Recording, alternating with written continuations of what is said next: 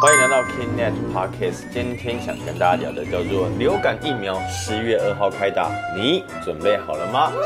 还记得之前我们聊到季节转换的时候，有特别注意到流感病毒的出现，而且这些病毒每年出现的形状形式也都不太一样。没错，这是我们要跟大家深聊的，就是流感流感疫病毒有关的疫苗。很多民众在施打前可能听新闻媒体介绍疫苗，但其实像我啊，每次听都有一点似懂非懂的感觉，只知道打了可以增加防护力。到底流感疫苗有什么是该注意的呢？今天一样欢迎到我们的药师维特跟我们分享，欢迎维特。嗨，大家好，我是吴老师。哎，维特，我们记得啊。上次聊到那个疫苗制作方式的时候，我们请维特帮我们回忆一下，就是那个时候我们聊到所谓的鸡蛋型、细胞型、佐剂型这这这之中的差异啊。哦，哎，大家不知道不晓得有没有去听前面几集的内容啊？就我们前面有一集。呃，忘记主题是什么，不过它就是在啊，应该是什么肠病毒跟流感流感病毒大流行这件事情。嗯，对，因为小朋友开学了嘛，那毕竟这些病毒都是透过人传人来的方式来做传播的，所以没错，在开学后啊，就九月十月啊，就开始会有一些啊肠病毒就出现啦，然后流感疫疫情又开始又又流行起来啦。各位可以回去听一下那一集，那集还蛮精彩的。没错，好，那就在那集里面，我们聊有聊聊说现在的流感疫苗啊，过去啦，流感疫苗主要都是做透过鸡蛋。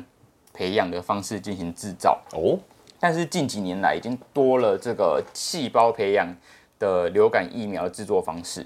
那这时候民众可能就好奇说：，哎，那鸡蛋培养的流感疫苗跟细胞培养的流感疫苗，就是在可能效果上，或者是安稳定性上啊，安全性上会不会有什么什么差异性？这样子对啊，而且近期就字面听起来，细胞是不是比较好？哦，会吗？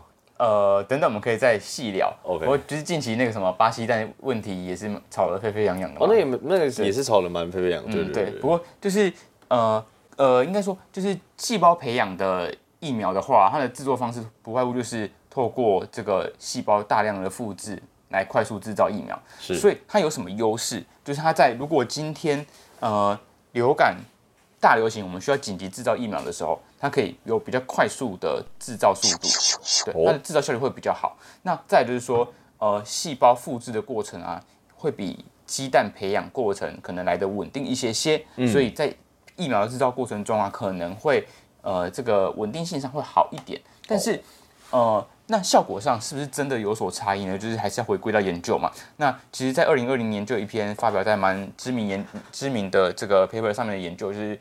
显示说，这个其实鸡蛋培养的疫苗，还有细胞培养的疫苗，在保护力上其实是没有显著差异的啦。哦，所以其实这两种疫苗都能够提供很好的流感防护力。这种听起来，细胞培养其实就是增加一个制造的效率嘛。对，那但是啊，就是细胞培养跟鸡蛋培养，他们所呃使用的病毒株可能会有一些些许的不同哈。一些民有比较细心的民众，你去看这个疫苗的成分，可能就会发现到，哎。今年细胞培养跟鸡蛋培养在呃一个防范 A 型流感的这个病毒株上，其实是有一些不一样的。好，因为我们今年所接种的疫苗都是四价流感疫苗，所谓的四价就是里面含有四种不同的病毒株，那其中有两种是 A 型流感病毒株，两种是 B 型流感病毒株。对，那细胞培养跟鸡蛋培养就是在 A 型流感病毒株上出现一些差异性。那为什么会有这个差异呢？主要是因为哈，就是有一些病毒株啊，它在这鸡蛋培养的过程，它并不是一个很好的载体，也就是说，它可能在制造的过程中会遇一些遇到一些阻碍，没有办法顺那么顺利的复制，或者它稳定性没有这么的好，所以呃，鸡蛋培养的时候，它可能会呃有一些病毒株受到限制。那细胞培养就是可能会有一些额外适用于细胞培养的病毒株，好，所以呃，就是会导致说这个鸡蛋培养跟细胞培养上可能会出现一些些病毒株的差细微差异性，但是整体来说。呃，个人是，我们这边是认为说，就是不会影响到整体的呃防护力的啦。这样我听起来就是针对病毒株去使用鸡蛋或是细胞的差别培养。对对对，那再就是制造制造速度的问题，还有大量生产的问题。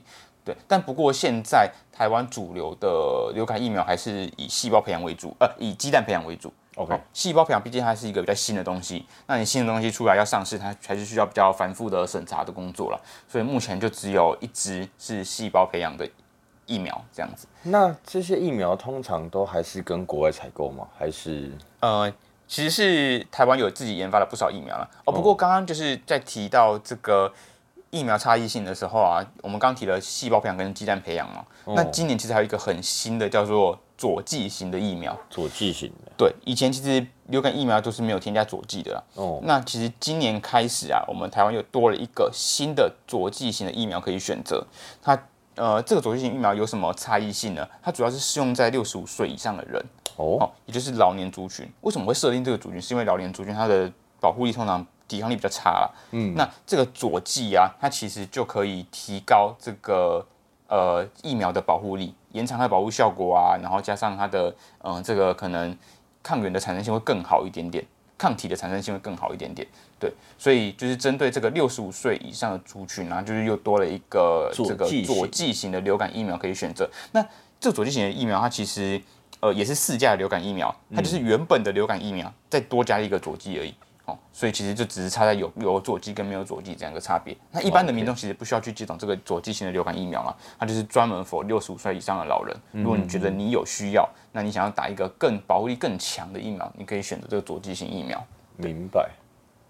OK，那今年呢有哪几种流感疫苗啊？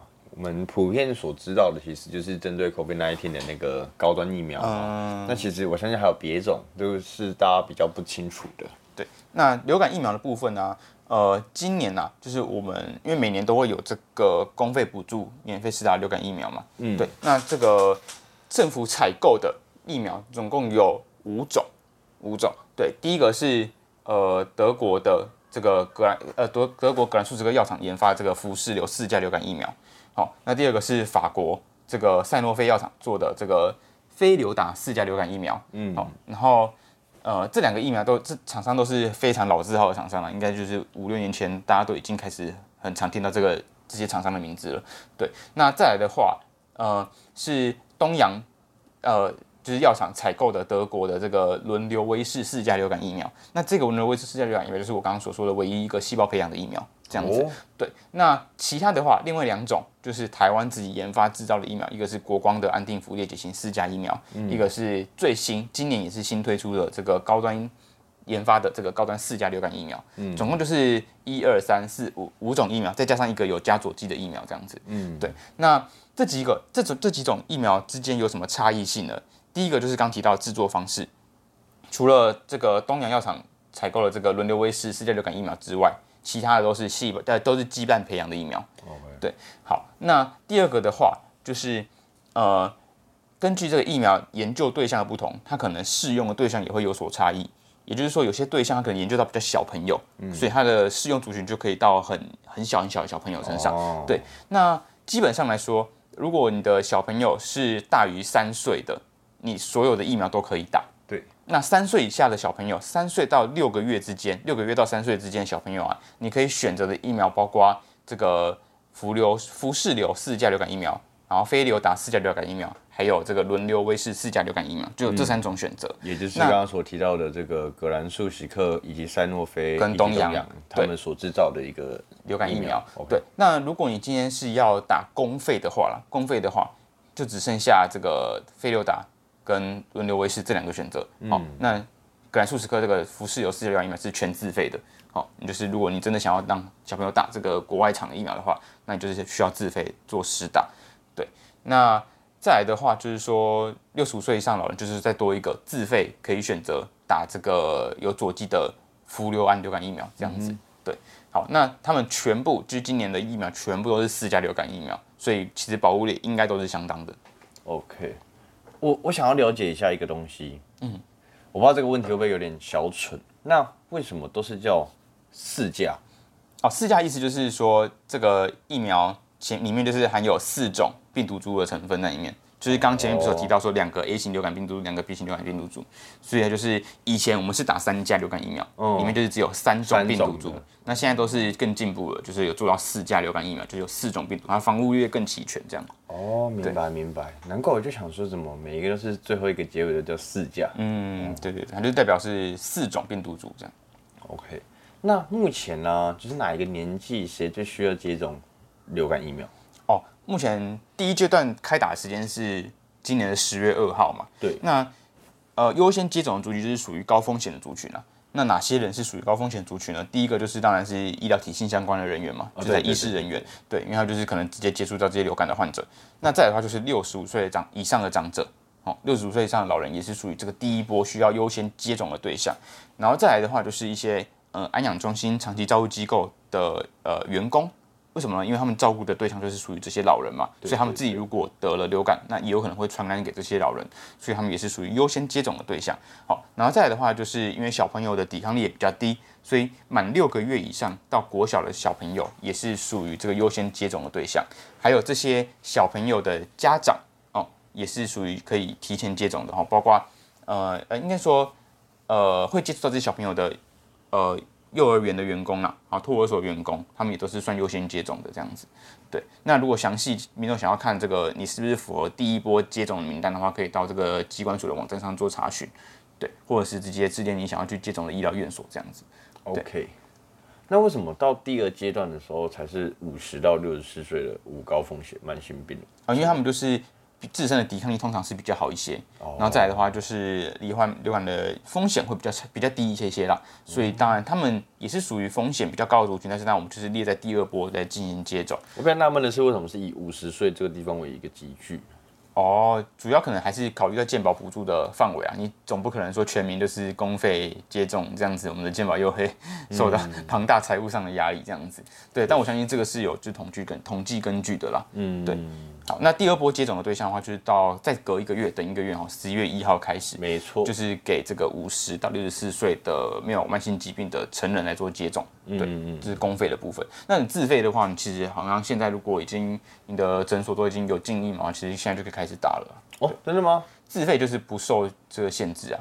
对你如果采购，你诊所采购得到疫苗，那就是可以给民众做指导。那那你自己身为药师，你是每年都有在打疫苗的人吗？哦，我每年都会接种流感疫苗。我真的哦，对，因为我自己就是有有得过流感啊，就抵抗力可能比较差一些些。对，所以而且就是毕竟环境的关系，以前就是在医院嘛，就很容易接触到流感的病人。我们发药就是常常就在发流感的病人的药，所以就是还是哦，那确实一可以打之后是刚刚所提到的医疗人员嘛，对不对？对啊对啊，医疗、医事及卫生防疫相关人员。没错。OK，那接种疫苗的话，我们一般人应该都没什么问题吧？好奇说，这个小朋友或者长辈接种的话，有没有什么是特别需要去注意的？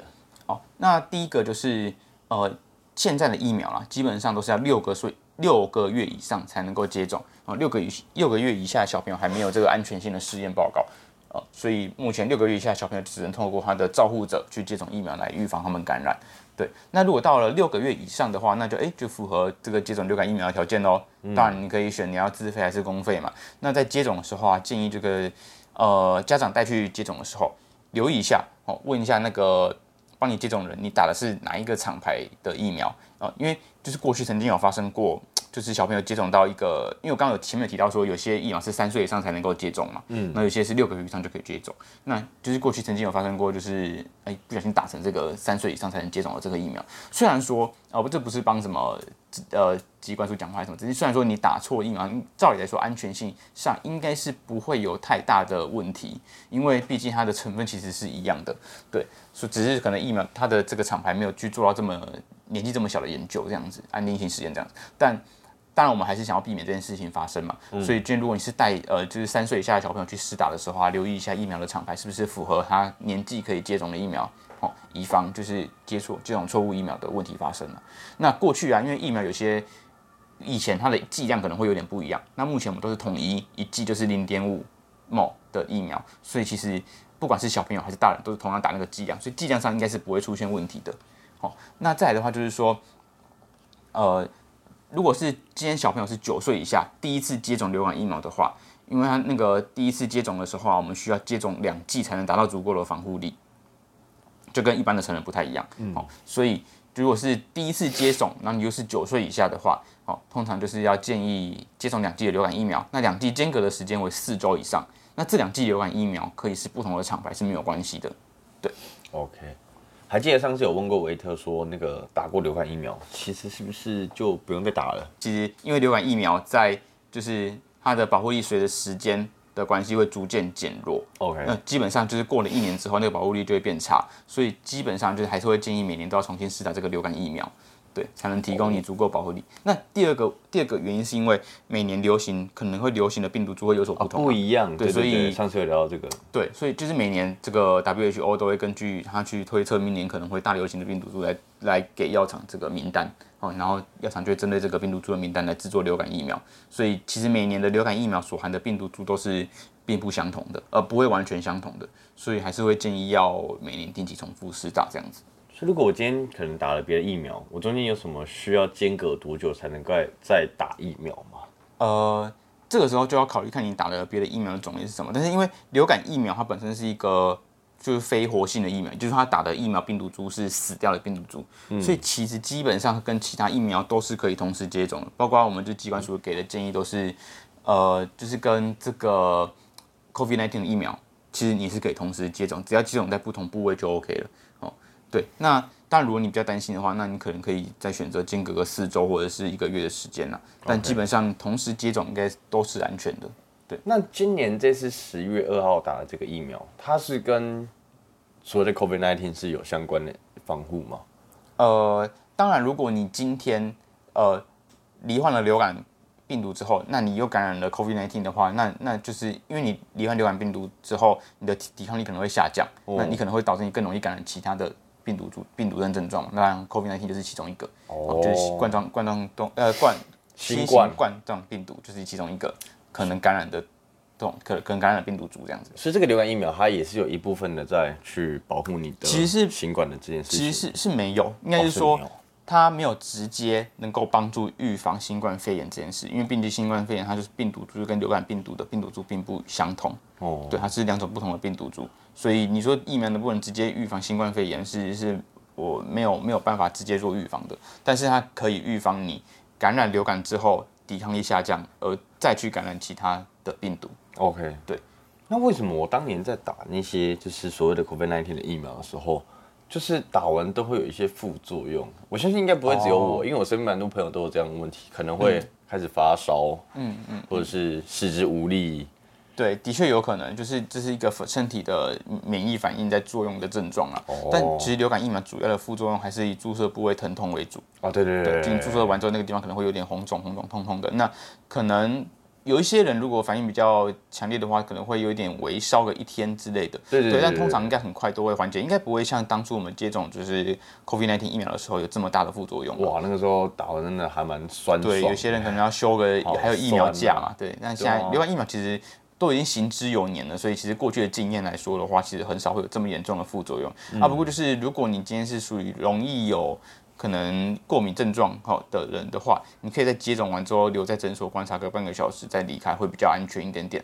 因为就是这些过敏状况在接种后大概半小时内就会比较能够直接看得到。好，那如果有比较紧急的症状的话，诊所诊所也可以直接提供你医疗上的协助了。对，哎，我记得像 COVID-19 是不是也有在推广说要打第四剂这件事情？哦，对啊，其实就是跟病毒的变异性有关，然后跟抵抗力下降也有，因为之前接种疫苗的保护力下降也有也有关联。这个东西跟我们今天所聊的这个流感疫苗是一样的？哎，其实是类似的，因为流感疫苗每年需要定期接种，就是因为病毒的变异性嘛。嗯，对，它可能又 H1N1 变成 H1N2 啊什么之类的。嗯，对，所以就是都是，其实这些疫苗啊，你需。每次需要重新改良啊，再接种都是因为病毒它有不断的基因重组在变化，然后再就是说我们的抵抗力，哎，就是保护力又又下降了，所以又需要再重新唤起我们身体的记忆，这样子。其实这个东西它不外乎就是一个防范未然啊，就是在在得病之前，我可能有一个一层的保护。那或者是我得病的状况之下，也因为我有打过这个疫苗，所以我并没有到这么严重的反应。嗯嗯嗯，是是这样解释对吧？对，它就是一个预防的概念。嗯，对啊，它其实我们都说就是有些有些医疗上的东西是可以先预防的，就是做先事先的预防啊，因为它其实成本是相对低的。如果你真的罹患流感之后，哇，那不舒服的时间可能是这一整周的时间。对，那其实对你的工作效率啊，或者是金钱上的开销啊。健保的支出啊，其实都是更大的负担，哦所以才会大力去推这个疫苗的接种。嗯，所以说，如果你自己平常自己在那个自己的城市，你可以去了解一下这类的相关知识。那家里有小朋友的，有机会的话，就赶快带他去打一些流感疫苗，因为一定会不希望在小时候发生这样的问题嘛。那你自己也需要去做好保护自己。OK，那我们今天谢谢维特跟大家分享这个流感疫苗的方面的知识。那我们期待我们下一集的 Podcast，各位拜拜，拜拜。感谢各位听众的收听，未来还会持续更新更多的健康知识，可以点击资讯栏的连接到 Kinet 的官方网站，里面有更详细的健康内容及新闻，或是到我们的脸书、IG、TikTok follow 我们，不要错过各种活动内容喽，拜拜。